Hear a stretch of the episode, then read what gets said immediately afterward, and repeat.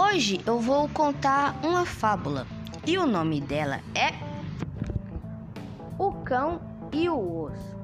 Vamos começar? Um cão havia ganhado um grande osso e caminhava contente.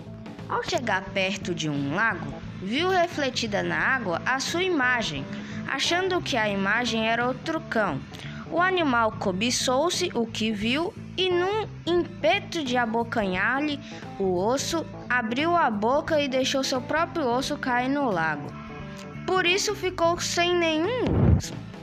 Moral da história: quem tudo quer acaba ficando sem nada. Se gost...